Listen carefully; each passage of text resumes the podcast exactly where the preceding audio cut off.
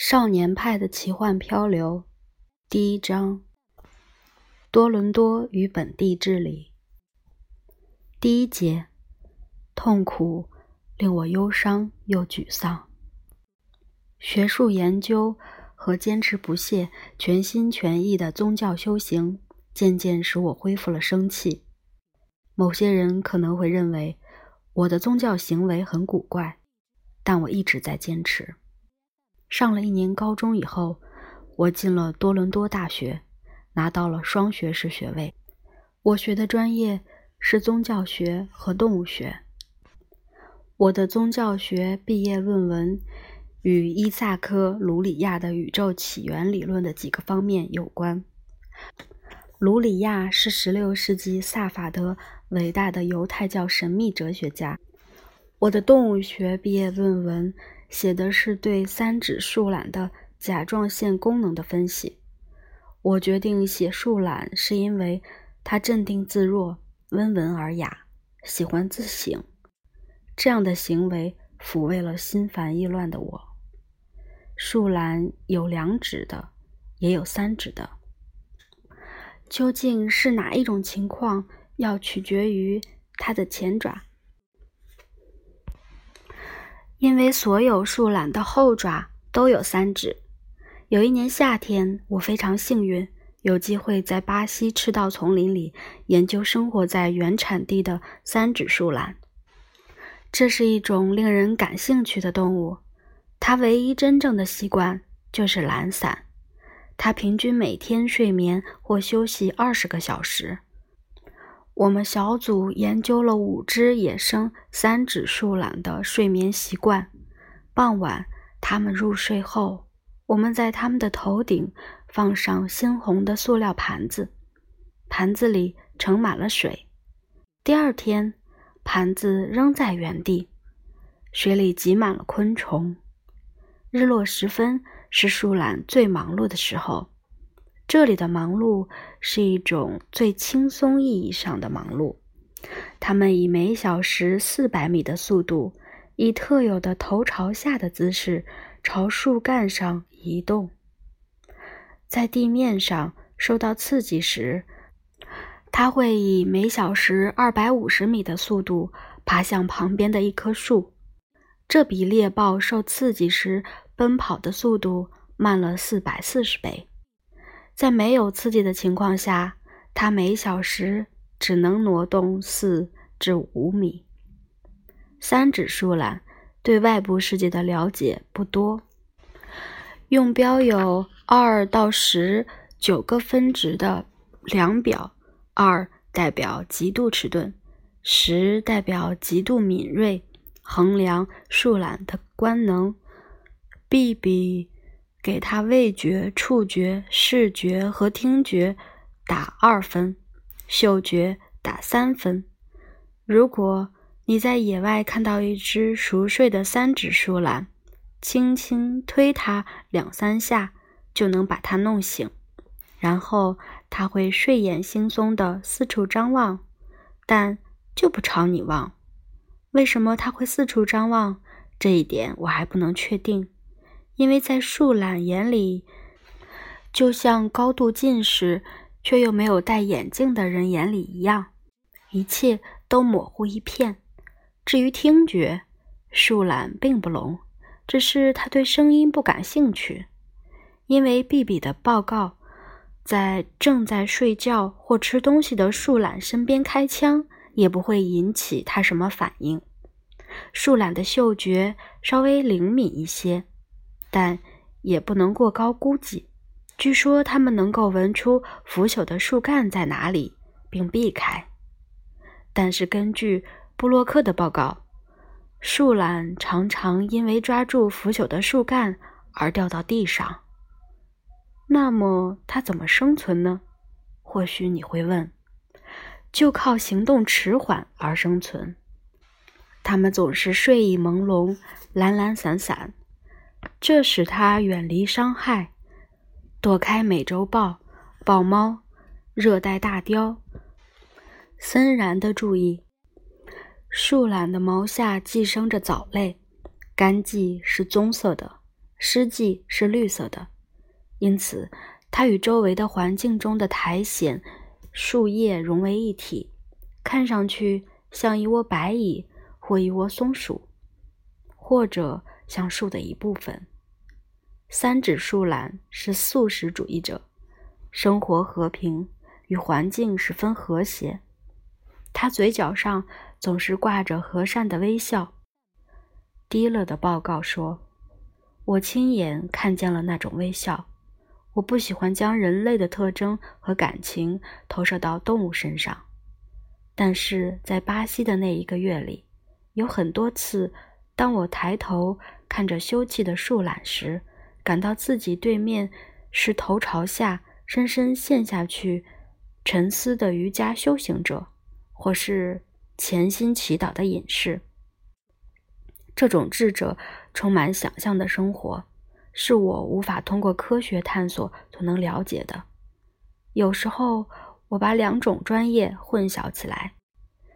我的几个宗教学专业同学，那些本末倒置的不可知论者，他们被理性所束缚，而在这些聪明人眼里，有着黄金般价值的理性，其实。只是黄铁矿，让我想起了三指树懒。而三指树懒这一生命奇迹的如此出色的特例，让我想起了上帝。我和我的科学家同行之间从来没有什么问题。科学家是一群待人友善、不信神灵、工作努力、爱喝啤酒的人。他们的脑子在不想着科学的时候，就想着性。国际象棋和棒球。我是一个出色的学生，如果我可以这么说的话。我在圣迈克尔学院连续四年名列前茅。我在动物学系拿到了所有的学生奖。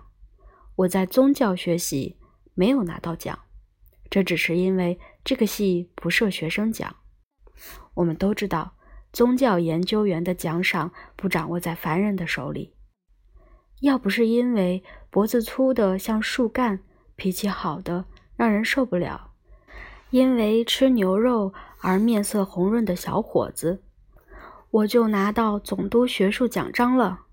这是多伦多大学颁给本科学生的最高奖，很多杰出的加拿大人都得过这个奖。我仍然因这次受冷落而感到有点难过。当你在生活中经历了很多痛苦折磨之后，每一次新的痛苦都既令人无法忍受，又让人感到微不足道。我的生命就像欧洲艺术中使人想到的死亡的绘画。我身边总有一个龇牙咧嘴的骷髅，提醒我人类的野心是多么愚蠢。我嘲笑这个骷髅，我看着他说。你找错人了，也许你不相信生命，而我却不相信死亡。走开！骷髅窃笑一声，靠得更近了，但这并不让我感到惊讶。死亡如此紧随着生命，并不是因为生理需求，而是因为嫉妒。生命太美了，死亡爱上了它。这是一种充满了嫉妒心和占有欲的爱，他紧紧抓住所能抓住的一切，但生命轻盈地越过死亡，只失去了一两样不重要的东西。丧失的是云朵飘过时投射下的阴影，很快便消失了。那个面色红润的小伙子。也得到了罗兹奖学金评委会的首肯。我爱他，我希望他在牛津能有丰富的经历。如果财富女神吉祥天女有一天对我大加垂青，那么牛津是我转到来世之前想去的第五座城市。前四座是麦加、瓦拉纳西、耶路撒冷。和巴黎。对于我的上班生活，我没什么好说的，只想说领带就是一个锁套，虽然是倒过来的，但还是能吊死人。如果他不小心的话。我爱加拿大。我想念印度炎热的天气，那里的食物，墙上的四脚蛇，银幕上的音乐剧，大街上闲逛的牛群，咕咕叫的乌鸦，甚至关于斗蟋蟀的闲话。但是我爱加拿大，这是一个伟大的国家。这里太冷了，让人无法拥有良好的判断力。住在这里的人富有同情心，头脑聪明，留着糟糕的发饰。不管怎样，本地之里已经没有什么可以让我回家的东西了。理查德·帕克仍然和我在一起，我没有忘记他。我敢说自己想他吗？我敢这么说，我想他。我仍然在梦里梦见他。大多是噩梦，但但却是带着爱的气息的噩梦。这就是人心的奇怪之处。我仍然无法理解他怎么能如此随便地抛下我，不用任何方式说再见，甚至不回头看一眼。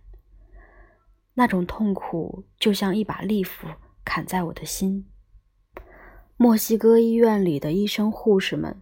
对我好极了，病人也是。癌症病人或是因车祸受伤的人，一旦听说我的故事，就一瘸一拐地走过来，或是摇着轮椅过来看我。他们的家人也来了，尽管他们都不会说英语，而我也不会说西班牙语。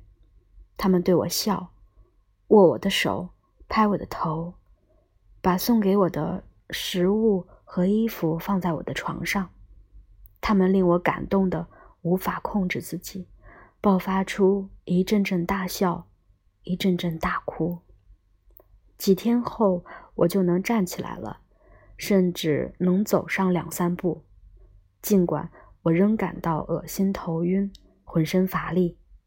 验血结果表明我贫血，钠的平均水平高。而钾水平却很低，我身体内有积液，腿肿得厉害，我看上去就像被移植了一双大象腿。我的小便是接近棕色的，很深的暗黄色。大约一星期以后，我能正常走动了，而且还能穿上鞋。如果不系鞋带的话。我的皮肤上的伤痊愈了，但肩上和背上还有疤。我第一次拧开水龙头的时候，哗哗喷涌出来的大量的水让我吓了一跳，我变得慌乱起来，两腿一软，晕在了护士的怀里。我第一次去加拿大的一家印度餐厅，是用手指拿东西吃，侍者用批评的眼光看着我说。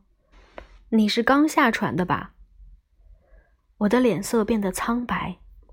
一秒钟之前，我的手指还在鲜鱼嘴巴品尝食物的味蕾，现在在他的注视下变得肮脏，像罪犯被逮个正着一样僵住了。我不敢舔手指，我带着负罪感在餐巾上擦了擦手。他不知道这句话伤我有多深。一个个字，就像一枚枚钉子，钉进我的肉里。我拿起刀叉。我以前几乎从来没有用过这些器具。我的双手在颤抖。